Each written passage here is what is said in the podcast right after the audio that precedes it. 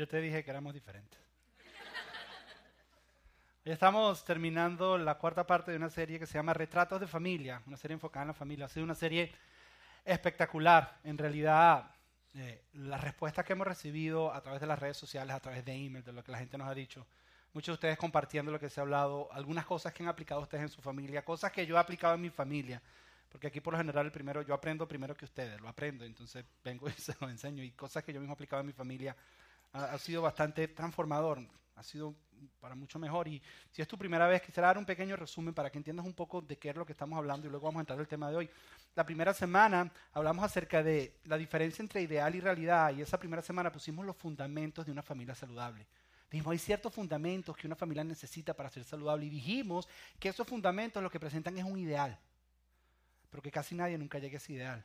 Que la familia saludable no es la familia perfecta, sino es la familia que no se conforma a la realidad, porque hay un ideal, pero también hay una realidad en que tú vives. Hay algo que tú dices, ok, así se ve una familia, pero es tu familia y dice, pero mi realidad es completamente otra. Y que las familias saludables no son las perfectas, pero tampoco son las que aceptan su realidad, sino son las familias que constantemente están luchando para alcanzar el ideal, a pesar de que tal vez nunca alcancen ese ideal, pero continúan luchando y eso los hace familias saludables.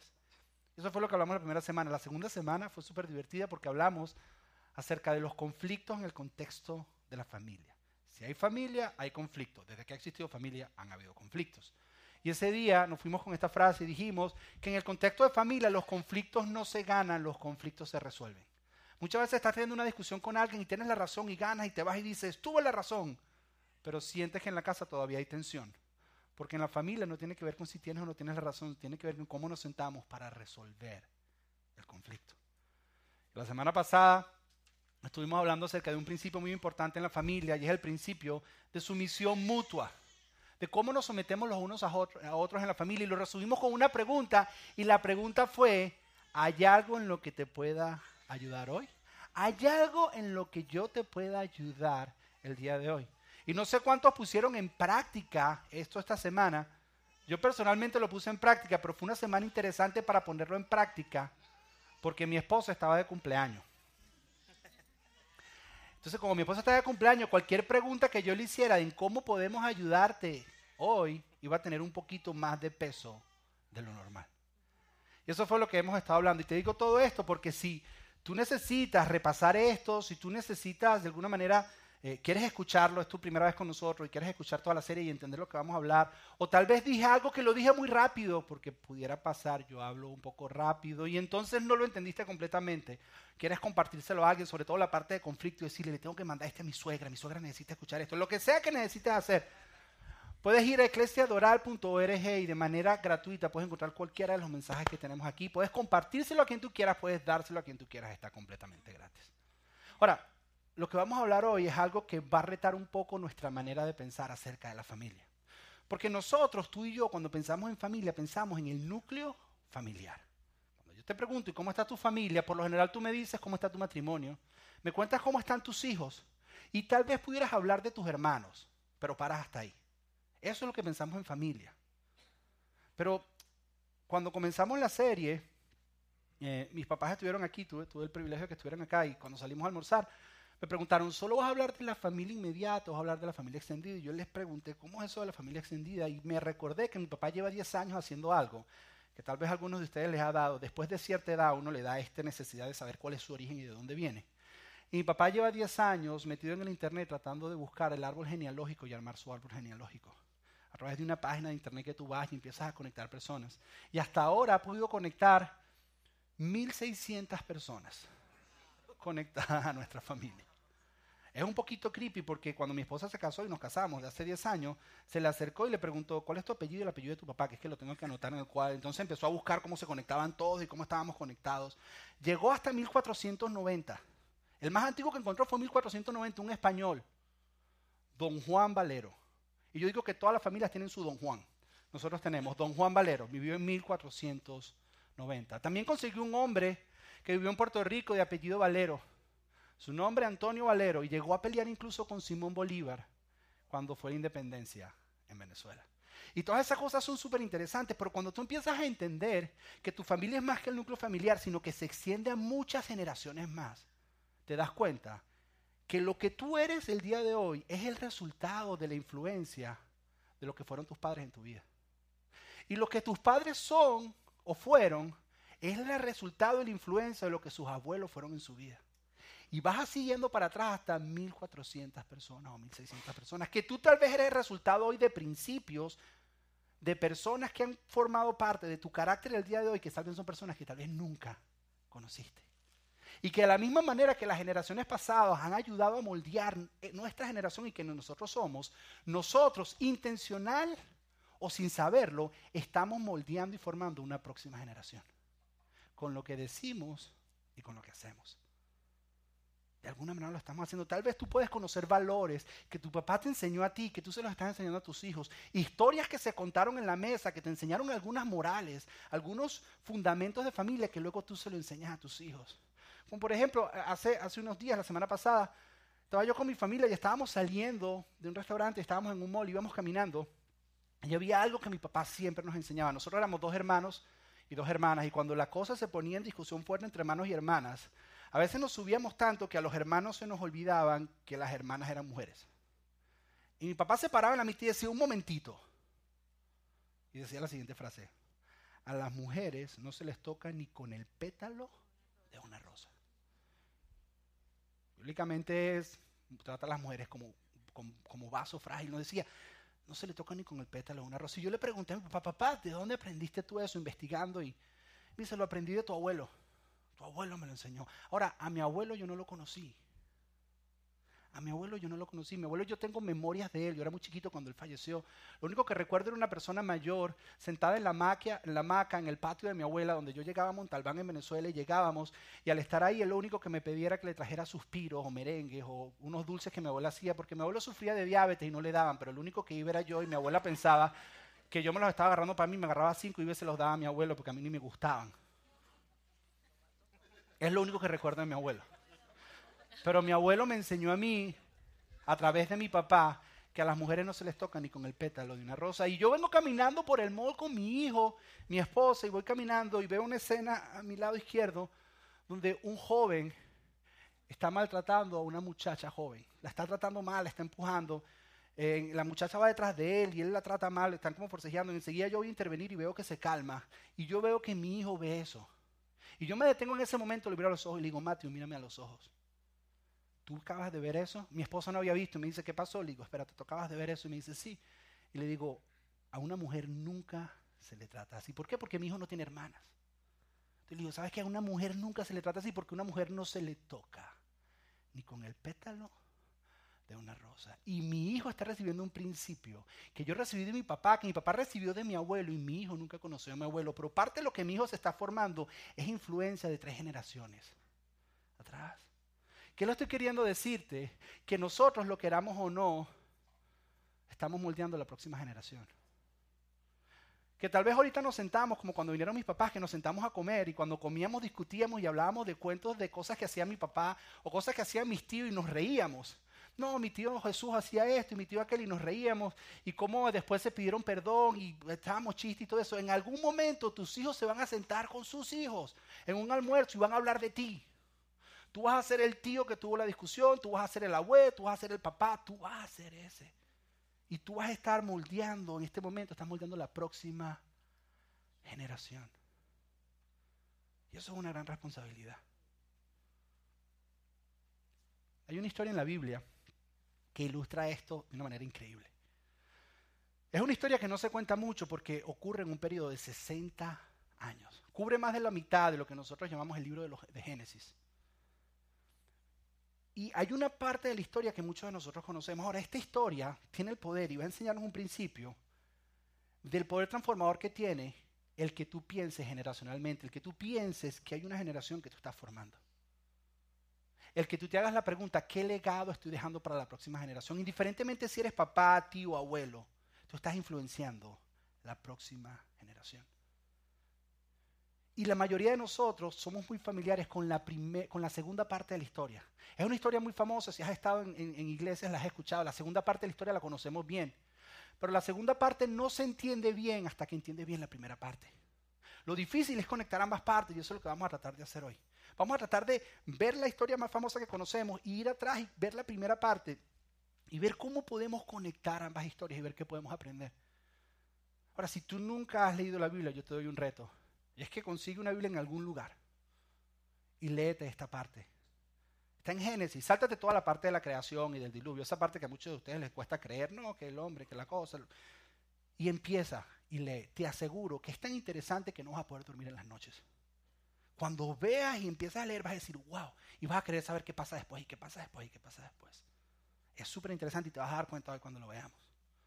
La historia comienza, la historia comienza con una de las familias más famosas en la Biblia. Una familia que todo el mundo ha escuchado este nombre. Todas las religiones o todos los fundamentos de religión em, salen tal vez de esta familia. Y la historia empieza con Abraham. Abraham, Abraham tuvo un hijo que se llama Isaac. Isaac tuvo dos hijos que se llaman Jacob y Esaú. Y Jacob tuvo doce hijos. El más famoso de todos, José. Y esa es la historia que casi todos conocemos. Esa es la historia más famosa. José. José a la edad de los 17 años descubre algo, y es que todos sus hermanos lo odian. Tiene 10 hermanos, todavía no había nacido el otro, Rubén nace después, Benjamín nace después, perdón. Tiene 10 hermanos y todos lo odian. ¿Pero por qué lo odian? Número uno, porque José un día llegó y dijo que él había tenido un sueño. Y el sueño era que él era el sol del universo y que todos sus hermanos eran las estrellas y que todos se postraban delante de él. Y eso no le ganó fama entre los hermanos. Después de eso, José, aparte de eso, era el preferido de su papá. Era el hijo de papi. Ahora, recuerda cuando empezamos la serie, yo te dije que en la Biblia la mayor cantidad de ejemplos en el Antiguo Testamento son familias disfuncionales. Por eso hay gente que dice, no, es que yo quiero una familia bíblica. Ten cuidado con lo que dices, porque en el Antiguo Testamento las familias bíblicas es para jalarte. De una familia con principios cristianos, de una pero familia bíblica. Te voy a dar un ejemplo. Por ejemplo, la razón por la cual José era el hijo preferido de Jacob es porque era el hijo de su esposa preferida. Imagínate tú, yo llegar donde mi esposa y le diga, mi amor, tú eres mi esposa preferida. Hasta ahí llegó el baile. Y tú eres mi segunda preferida. Tú eres mi tercera preferida. Era el hijo de la esposa preferida. Habla acerca de familia disfuncional. Y eso hacía, que él era el preferido, hacía que los hermanos lo odiaran. Y un día, un día Jacob le dice a José, José, mira, tus hermanos Hace rato no sé de ellos y ellos siempre se están metiendo en problemas. Así que anda a ver lo que están haciendo y vienes y me cuentas. Esto era algo que Jacob hacía constantemente y le decía a José que fuera a ver qué estaban haciendo los hermanos y José siempre regresaba con el chisme y le decía, papá, no vas a creer lo que estaban haciendo. Están haciendo esto, esto, esto, esto. Que era la razón tres por la cual lo odiaban, ¿no? Era el favorito, tenía sueño y además era el sapo. Venía a decirle todo lo que estaban haciendo. Y un día Jacob le dice, anda a ver qué están haciendo tus hermanos que hace rato no sé de ellos. Y José se va y llega al lugar donde tenían que estar los hermanos y no los encuentra. Y dice, ¿dónde están? Y los comienza a buscar. Y cuando los comienza a buscar, los ven a distancia, pero los hermanos también lo ven a él en la distancia. Y dicen, ahí viene el soñador. Ahí viene el favorito. Ahí viene el sapo. Es hora de que acabemos con ellos. Y entre los hermanos traman y dicen, apenas llegue lo vamos a matar. José llega donde los hermanos. Los hermanos le quitan la ropa, lo dejan en ropa interior y lo ponen al final de un pozo, en el fondo de un pozo vacío en la mitad del desierto. Y mientras José de 17 años está en el fondo del pozo, escucha a sus hermanos conversar entre ellos diciendo, ¿cómo lo matamos? ¿Cuál es la mejor manera de matarlo? Y este joven de 17 años, imagínate todo el temor que puede estar ocurriendo en su corazón. Y luego uno de los hermanos dice, ¿por qué matarlo? Seamos más inteligentes, vamos a venderlo y así hacemos algo de cash por el lado. Entonces lo vendemos, le decimos a mi papá que lo mataron y nadie se entera. Y precisamente en ese momento está pasando una campaña de mercaderes que compran esclavos y en ese momento los hermanos venden a su hermano menor y venden a José. Los hermanos van donde el papá y le llevan un suéter que el papá le había tejido porque él era su favorito, lleno de sangre de un animal salvaje. Y le dicen, encontramos esta, el suéter que tú le regalaste a tu hijo preferido, tu favorito, devorado por una bestia. Seguramente él peleó con gran valor, pero está muerto. Le rompen el corazón a Jacob. Pero ellos dicen, nos deshicimos de José. Ahora es bien difícil para nosotros entender esto. Imagínate un joven de 17 años, ahorita con sus manos amarradas, siendo jalado por un camello, caminando en una caravana hacia Egipto, es una tierra que no conoce. Sabiendo él lo que es la vida de esclavo, porque su papá tenía esclavos, y él sabía que de ahora en adelante perdió toda oportunidad que podía tener en su vida. Si él tenía algún sueño de lograr algo, en ese momento se había acabado, porque él sabía que un esclavo no podía opinar y no podía hacer nada. Y José va caminando y se pregunta si es que llegar a Egipto, ¿qué pudiera pasar? Está, no está en desconcierto, no sabe qué hacer, porque no sabe ni siquiera si va a llegar a Egipto. Y si llega a Egipto, no sabe ni siquiera si lo van a comprar. Y si lo compran, no sabe ni siquiera qué le va a tocar hacer. De alguna manera u otra, no sabe cómo José llega a Egipto. Y estando en Egipto, lo compra un hombre llamado Potifar. Potifar era el capitán de la guardia del faraón. Era un hombre de mucho poder. Y José va a trabajar a la casa de Potifar. Y hay algo en casa de Potifar que aprendemos de José, que José siempre, a pesar de la situación que estaba viviendo, él vivía de una manera confiando de que Dios siempre estaba con él. A pesar de que la situación alrededor le mostraba que Dios no estaba, él vivía como si Dios siempre estaba con él. Y siempre hacía lo correcto, a pesar de que muchas veces hacer lo correcto lo iba a llegar a lugares incómodos y lo iba a meter en problemas. José hacía lo que estaba bien, a pesar de que hacer lo que estaba bien significaba que a lo mejor no le iba a causar ningún bien a él. Y José lo hacía. Ahora José, dice la Biblia, que halló favor ante su amo Potifar. Y quedó encargado de toda la casa. Pero no solo halló favor ante los ojos de Potifar, halló favor ante la esposa de Potifar. Y la esposa de Potifar le echó el ojo al jovencito judío que llegó. Y un día se le acerca y le hace una propuesta indecorosa. Y le hace una propuesta indecente y le dice, José, ven acá, mira, Potifar no está en la casa, pero estás tú. ¿Por qué no te acuestas conmigo? Y José le responde, bien interesante, José le dice, debes leer tu Biblia, créemelo, súper interesante. José, José le dice, José le dice, si hago eso, voy a deshonrar a, a tu esposo. Por cierto, estás casada, ¿te acuerdas? Bueno, voy a deshonrar a tu esposo, que es mi amo. Y voy a deshonrar a mi Dios. A lo que en esta parte de la historia yo digo, tu Dios, José, pero tu Dios no te abandonó cuando tus hermanos te dejaron tirado. ¿Cómo tú sigues confiando en Dios? Pero José seguía confiando que Dios estaba con él a pesar de que la situación decía que Dios no estaba con él. Él seguía haciendo lo correcto a pesar de que hacer lo correcto le costaba. Y continuaba. Entonces la mujer se siente rechazada, José sale corriendo porque hay ciertas tentaciones que es mejor salir corriendo que estarlas peleando, yo eso lo entiendo. Entonces José sale corriendo en ese momento y la Biblia dice que le queda un pedazo de ropa de José a ella en la mano. Y ella empieza a gritar, ¡ah! Y llegan todos corriendo y ella dice, José el judío trató de violarme, trató de abusarme.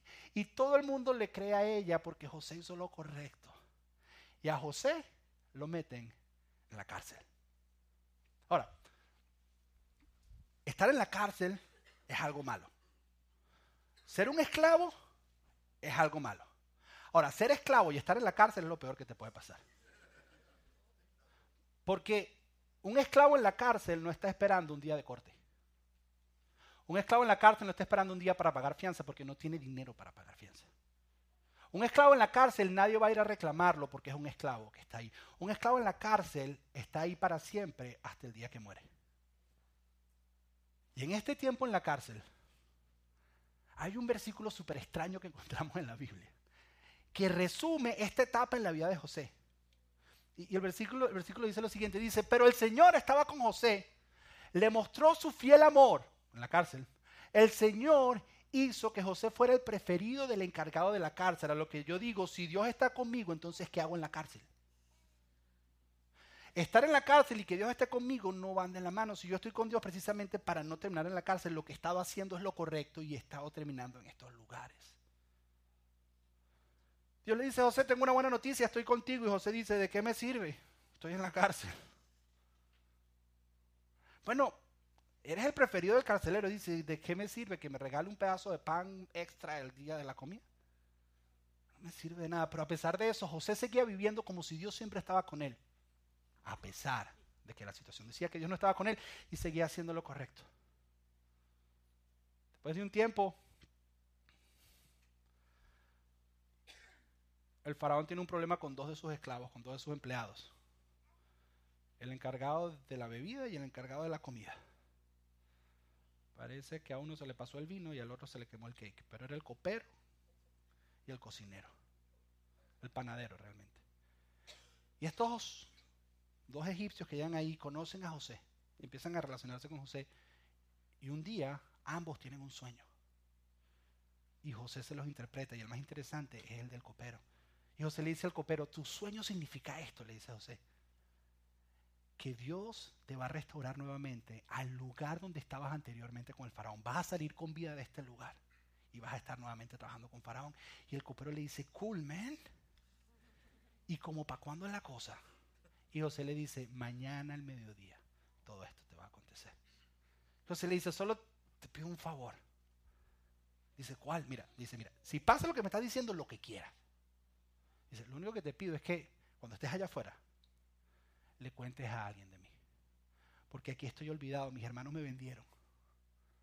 He vivido vida de esclavo, no merezco vivir de esclavo. La esposa de Potifar me acusó injustamente y estoy aquí y nadie se acuerda de mí. Por favor, cuéntale a alguien de mí. A lo mejor alguien se acuerda, tiene misericordia y me saca. Así sea como esclavo en otra casa, pero cuéntale a alguien de mí. El copero le dice, hecho. Si se da lo que tú me dices, lo hago. Viene el día siguiente, al mediodía, exactamente, mandan a llamar al copero, el copero sale. Y el copero sale y lo primero que hace es olvidarse de José. Y por dos años más, José sigue en la cárcel, parándose todos los días, con la única esperanza en su corazón de que soy el preferido del carcelero. Eso es lo único que lo sostiene. Pero dos años más tarde el faraón tiene un sueño. Y es un sueño importante que nadie puede interpretar. Nadie sabe qué significa. Y el, faraón dice, necesito la interpretación de este sueño porque este sueño es muy importante. Y nadie lo interpreta y el copero se acuerda de José. Y se acerca y le dice, faraón, faraón, ¿tengo permiso para hablar? Y dice, sí, háblame. Y dice, ¿tú te acuerdas del problemita que tuvimos hace dos años atrás? Ese de la copa y la cosa. Bueno, no te acuerdas del problema, pero te voy a decir, mientras estuve en la cárcel, conocí a un joven judío y yo tuve un sueño y él me lo interpretó a mí. Cuando me lo interpretó se cumplió exactamente. Me dijo que iba a ser restaurado a esta posición y aquí estoy contigo. Lo próximo que ocurre, van a buscar a José a la cárcel. A un guardia empiezan a pasar censo en la cárcel y dicen, está por aquí José el joven judío, porque no sabían todavía si José todavía estaba vivo. Y José sin saber qué está pasando levanta la mano y dice, soy yo. Enseguida lo agarran, le limpian las uñas, lo bañan, le cortan el cabello, lo afeitan Probablemente le ponen algunos aretes y unos cuantos tatús porque era parte de la cultura. Y a José lo hacen ver como un egipcio.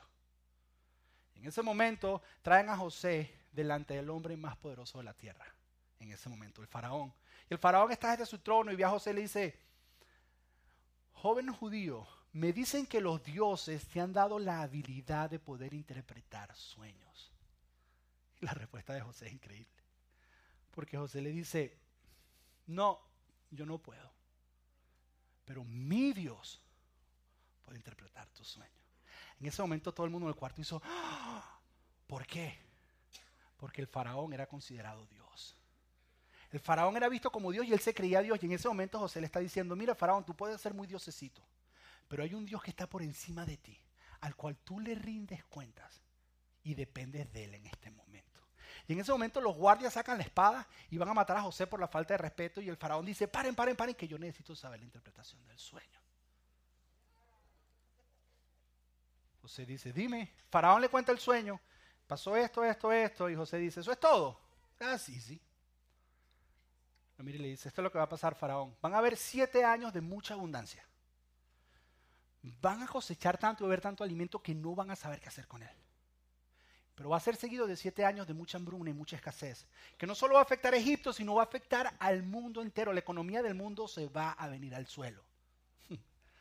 Y José hace algo todavía más, más insólito. Él no para en la interpretación del sueño, sino en ese momento comienza a darle un consejo al faraón.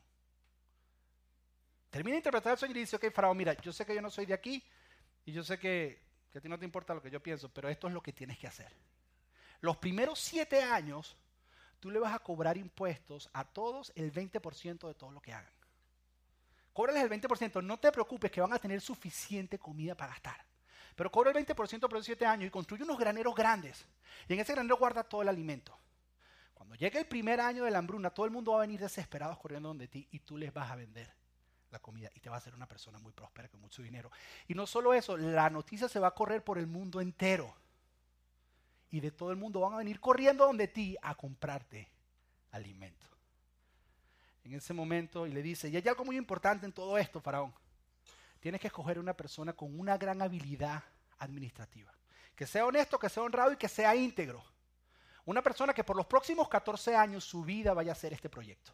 Eso es lo único que va a hacer. Así que recuerda, 7 años cobra impuestos y 7 años distribuye. Pero la persona es importante. Y en ese momento Faraón se para y le dice, esa persona eres tú, José. Todo el mundo en la habitación hace, ¡Ah! pero si este me lo conocemos hace 15 minutos. Lo acaban de sacar a la cárcel. Y el faraón se para y dice, ok, pero hay aquí alguien más sabio que me pueda dar una mejor solución que la de él. Y todo el mundo se queda callado. Y ese día José pasa a ser un esclavo que está en la cárcel a la segunda persona más poderosa del mundo entero. Pasa a ser el vicepresidente de la nación más poderosa de toda la tierra, el segundo. De estar en la cárcel al segundo. Entonces la mañana siguiente comienza su trabajo y empieza a cobrar el 20%, construye los graneros, empieza a guardar siete años de prosperidad. La gente no sabe qué hacer con la comida. Pero el primero de enero del año número 8 empezó el hambre. La gente empezó a desesperarse y empezaron a llegar y José empieza a vender la comida, empieza a distribuirla y dos años más tarde el hambre empieza a correrse por todo el mundo conocido y llega a la tierra de Canaán, a la tierra donde vivían los hermanos de José que lo habían vendido.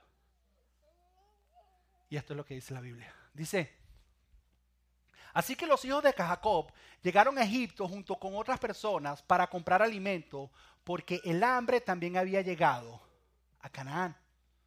Próximo. Ok, como, muy rápido. Como José era gobernador de Egipto y estaba encargado de vender el grano a todas las personas, sus hermanos tuvieron que acudir a él. Y ahora mira lo que pasa. Cuando llegaron, se inclinaron delante de él con el rostro en tierra. José reconoció a sus hermanos enseguida, pero ellos no reconocieron a José. Y en este momento José tiene a sus hermanos en el piso, inclinados delante de él. Él es la segunda persona más poderosa del mundo. La vida de sus hermanos está en las manos de José. El destino de sus hermanos está en las manos José. Y en ese momento José recuerda cuando él estaba en el fondo del pozo. En ese momento José recuerda cuando ellos se burlaban de él y le decían, ay, no quieres el soñador, a ver, a ver, sueña, sueña. No quieres el favorito. Ahora, ¿qué, ¿cómo le vas a ir a decir a papi? Sal para que le digas a papi. En ese momento recuerda cómo ellos empezaron a tramar, cómo iban a matarlo. En ese momento José recuerda cómo hicieron el negocio y recuerda el sonido de las monedas cuando le estaban pagando a sus hermanos. Y José, a pesar de que han pasado tantos años, en este momento José tiene 39 años siente aquello que sintió cuando tenía 17 años. José recuerda su vida de esclavo, José recuerda su vida en la cárcel y siente rencor. Y la vida de sus hermanos está delante de él. Él tiene el poder de acabar con ellos. Pero José recuerda algo más. Y es la parte de la historia que nosotros casi nunca escuchamos. Es la parte de la historia que nos cuesta conectar. Y es que tenemos que recordar que José, José era hijo de Jacob. Y Jacob y Esaú eran gemelos, pero eran muy diferentes. Esaú era cazador y Jacob era cocinero. Muy bueno en lo que hacían cada uno.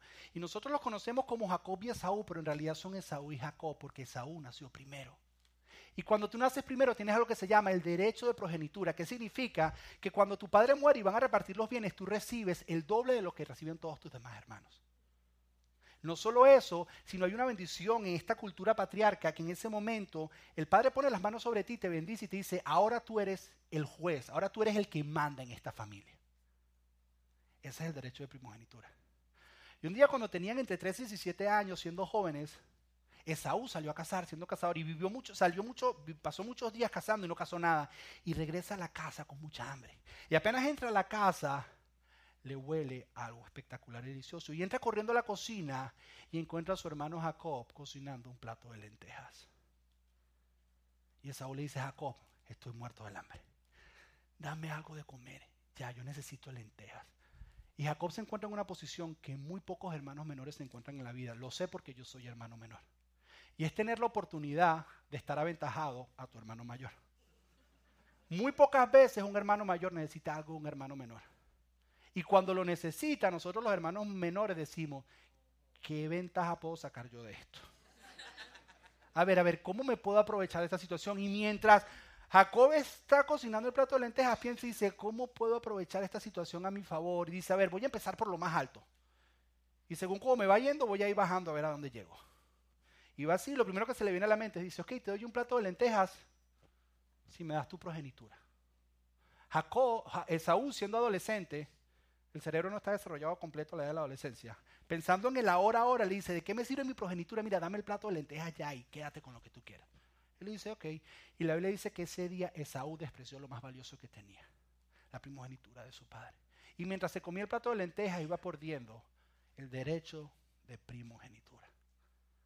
Pasó el tiempo, dice la Biblia, no sabemos si días, semanas o meses, pero el viejo Isaac estaba poniendo cada vez más viejo y ya no podía ver.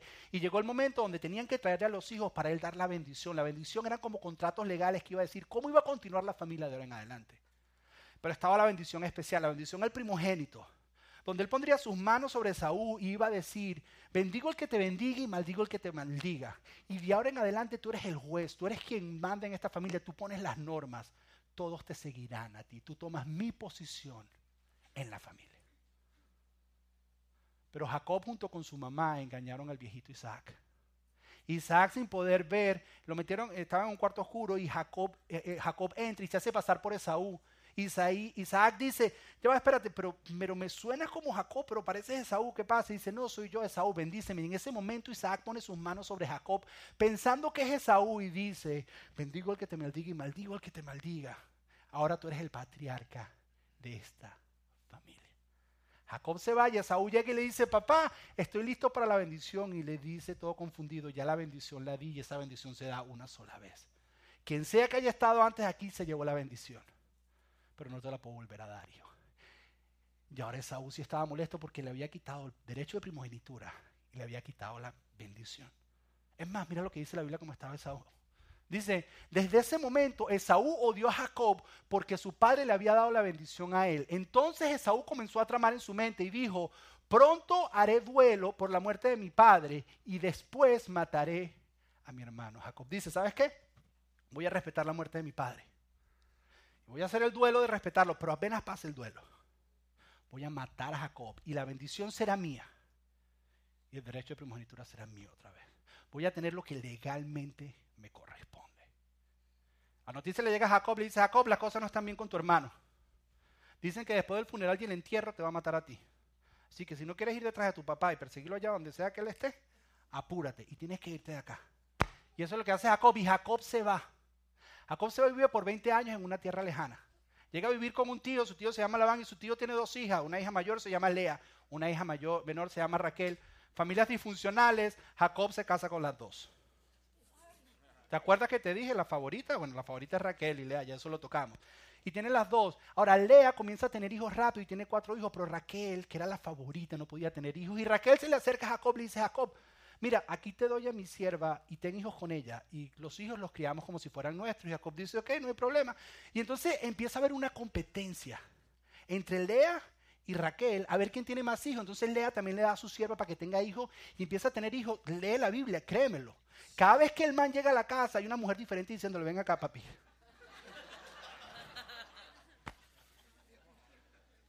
Y Jacob dice, dale pues, hay que darle, que darle, vamos. Y en 20 años tiene 11 hijos. Pero no solo eso, Dios comienza a prosperarlo, empieza a tener gran cantidad de ovejas, empieza a tener gran cantidad de siervos, gran cantidad de esclavos, hasta el punto que la gente en la región le dicen, Jacob, Jacob, te tienes que ir de aquí porque no cabe, nos estás dando problemas. Y 20 años más tarde, Dios le habla y le dice esto a Jacob. Le dice, entonces el Señor le dijo a Jacob, regresa a la tierra de tu padre y de tu abuelo y de tus parientes, de allí y yo estaré contigo. A lo que seguramente Jacob dice, más te vale que estés conmigo, porque si Esaú es el mismo que dejé hace 20 años, aquel que prometió matarme, cuando llegue no solo me va a matar a mí, sino va a matar a mis 11 hijos. Y él va a pensar, Dios me restituyó todo. El tontito este por 20 años hizo todas estas riquezas, ahora yo lo que tengo es que matarlo y todo va a ser mío. Dios al final hizo justicia. Más vale que estés conmigo, Dios. Y yo me imagino que mientras los hijos de Jacob iban creciendo, él le contaba historias del tío, hasta el punto que les contaba, tu tío quería matarme y por eso yo estoy viendo donde estoy viviendo. Y el día que le dice a sus hijos y le dice, hijo, vamos de regreso a ver al tío Esaú, dice, al tío Esaú. Sí, sí, pero eso no es peligroso, papi. Sí, sí, pero, pero es, tío Esaú no quería matarte. Sí, pero tenemos que ir. Y Jacob va de camino y le contaba esta historia a sus hijos y Jacob, Jacob va caminando. Y Esaú se entera que Jacob viene de camino. Y mira cómo Esaú lo recibe. 20 años más tarde, dice la Biblia. Entonces Jacob levantó la vista, iba caminando y levantó la vista, y vio a Esaú, a su hermano que tiene 20 años, que juró matarlo, y vio a Esaú que se acercaba con sus 400 hombres. O sea, no fue que trajo a su familia para que los primos conocieran a los primos, y no, no, no, no, no. No eran hombres y mujeres, eran 400 hombres, un mini ejército. Y en ese momento Jacob dijo, esto se acabó ya no hay más nada que hacer. Y muy valientemente mira lo que hace. Por eso es que hace, por eso repartió los niños entre Lea, Raquel y sus dos esposas esclavas. A ver, a ver, todos con su mamá, todos con su mamá, los pone todos con su mamá. Y dice, próximo, colocó al frente a los dos, a, sus dos esposas esclavas con sus respectivos hijos. Agarró las esclavas, sus muchachitos, y ustedes van adelante ahí al principio, que le peguen ustedes primero. Luego dice, después a Lea con sus otros hijos, que las dos segundas favoritas ahí se me pone de segunda. Y dice, y por último, a Raquel y a José. Y es el único que mencionan por nombre en toda la historia. Va las esclavas, va Lea y va Raquel con José. Y era una mini caravana que iba detrás de una caravana mucho más grande porque este hombre estaba trayendo todas las riquezas. Su hermano Saúl era pan comido conquistarlos y acabar con ellos, porque venían sin, sin protección ninguna. Y este hombre manda al frente a la familia. Pero hace algo después y mira lo que hace. Dice, entonces Jacob se adelantó a todos ellos. Se puso delante de su familia, dice, y cuando se aproximó a su hermano, se inclinó hasta el suelo siete veces delante de él. Daba unos pocos pasos y caía al suelo y se inclinaba. Y daba unos pocos pasos y caía al suelo y se inclinaba. Y detrás de él estaba su familia y sus hijos viendo lo que este hombre estaba haciendo. Y detrás de eso estaban todos los esclavos diciendo, nuestras vidas y nuestro destino dependen de ese hombre Saúl que nosotros no conocemos, pero que ha prometido matar a Jacob. Y tiene 400 hombres y puede acabar con nosotros.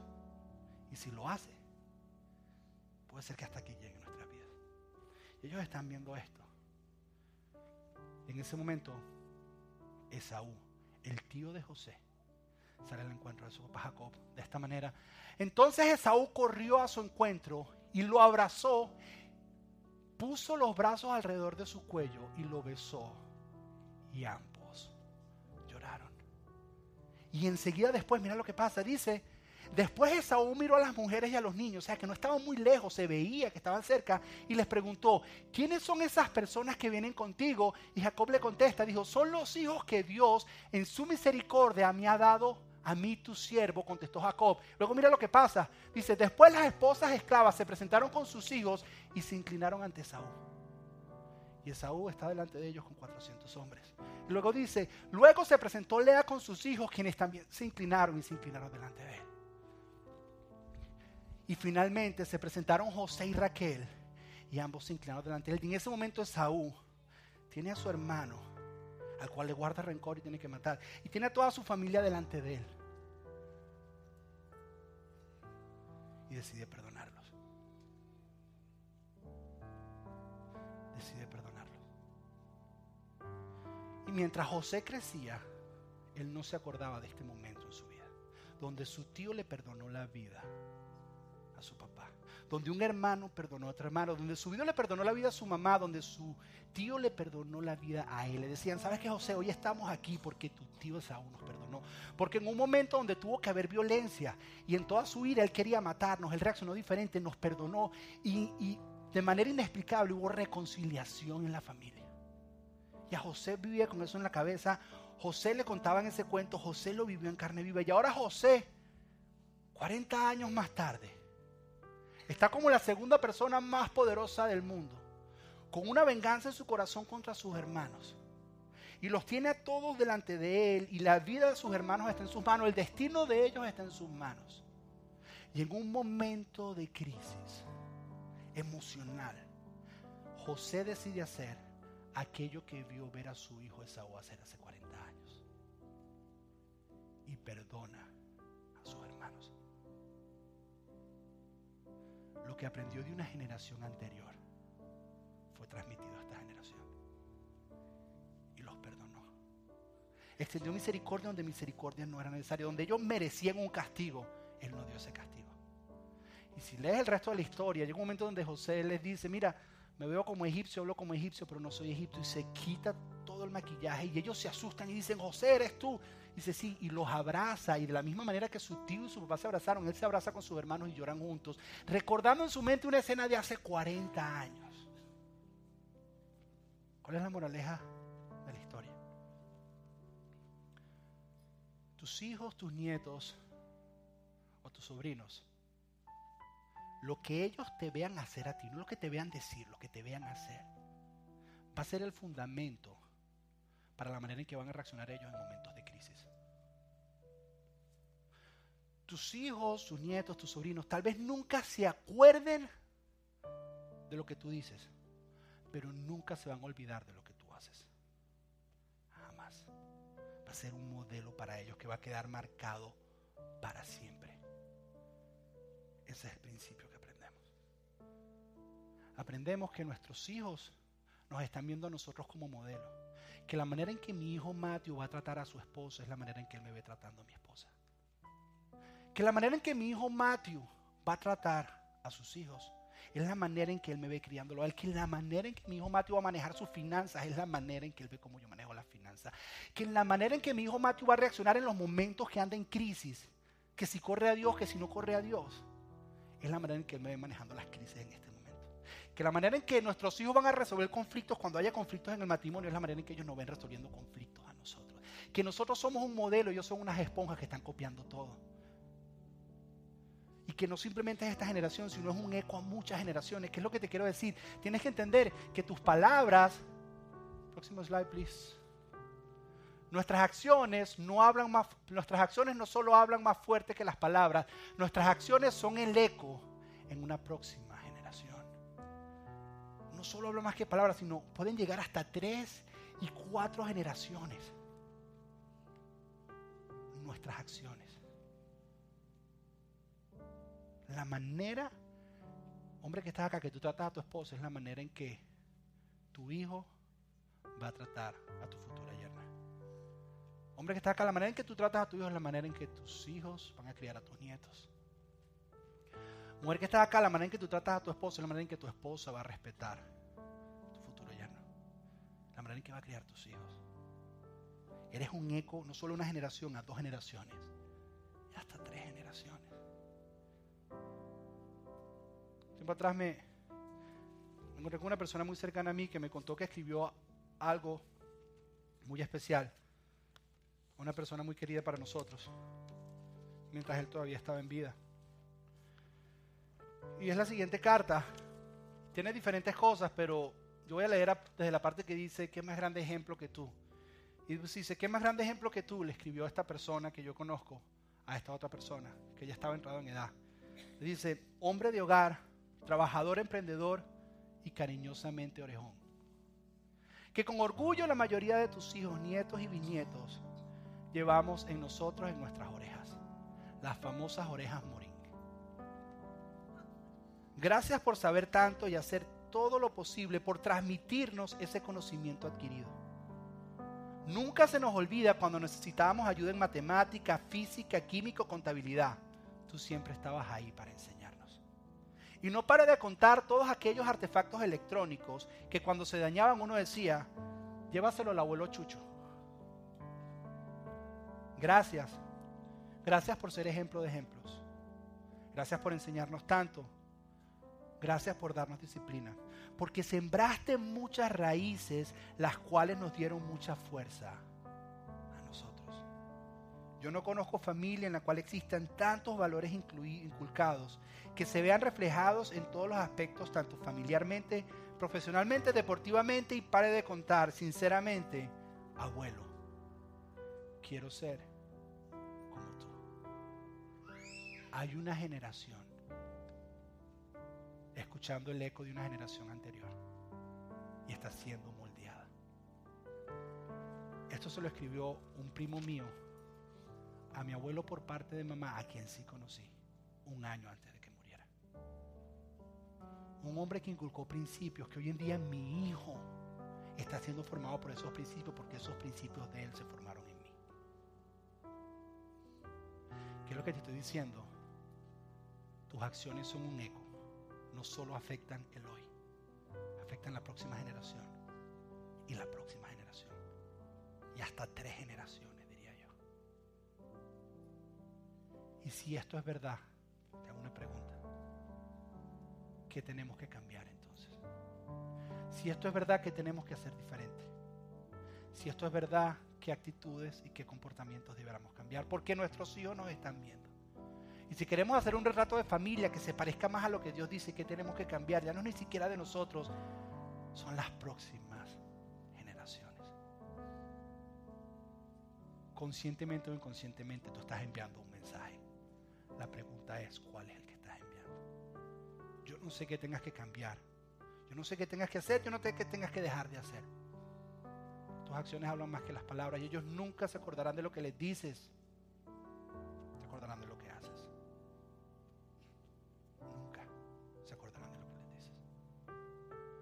si es verdad, entonces, ¿qué estamos esperando para cambiar? Tenemos que hacer el cambio lo antes posible. Porque llevamos dando un mensaje hace mucho tiempo. No sé lo que haya que hacer. Pero una de las motivaciones más grandes para un retrato de familia correcto son nuestros hijos. Inculquemos perdón. Por eso Fernando al final, Fernando no sabía la enseñanza y por eso Fernando al final él dijo, yo quiero que un día mi nieto se pare en un escenario y diga, la familia es como una mano. Porque eso se lo enseñó su abuela. Un valor que va a pasar a muchas generaciones. ¿Qué hay que cambiar? ¿Qué hay que hacer? No sé. Pero hay algo que tenemos que hacer. Nuestros hijos desesperadamente lo necesitan. Vamos a orar. Padre, damos gracias en esta tarde. Señor, gracias. Gracias por las generaciones que estuvieron antes que nosotros, Señor. Gracias porque han moldado, han moldeado parte de lo que somos hoy, han formado quienes somos hoy, Señor. Pero te pedimos, Señor, que nunca se nos olvide esta realidad y esta responsabilidad de que nosotros en este momento estamos moldeando futuras generaciones. Estamos siendo un eco no solo a nuestros hijos, sino a nuestros nietos y a nuestros bisnietos. Y nuestras acciones ahorita no solo nos afectan a nosotros, afectan hasta tres generaciones. La manera en que nos perdonamos, la manera en que nos relacionamos, la manera en que nos amamos la manera en que resolvemos conflictos, la manera en que reaccionamos en momentos de crisis. Todo eso está, enviando un mensaje, Dios. La manera en que nos ponemos las necesidades de los otros antes que nosotros todo eso está enviando un mensaje, Dios. Ayúdanos, Espíritu Santo, a enviar el eco correcto a la próxima generación. Porque esto no es algo de lo cual podemos escapar. Esto no tiene que ver con solo los que tienen hijos, porque los tíos envían un mensaje, los abuelos envían un mensaje. Ayúdanos, Dios. Te pedimos esto, Señor, en el nombre de Jesús. Amén y amén.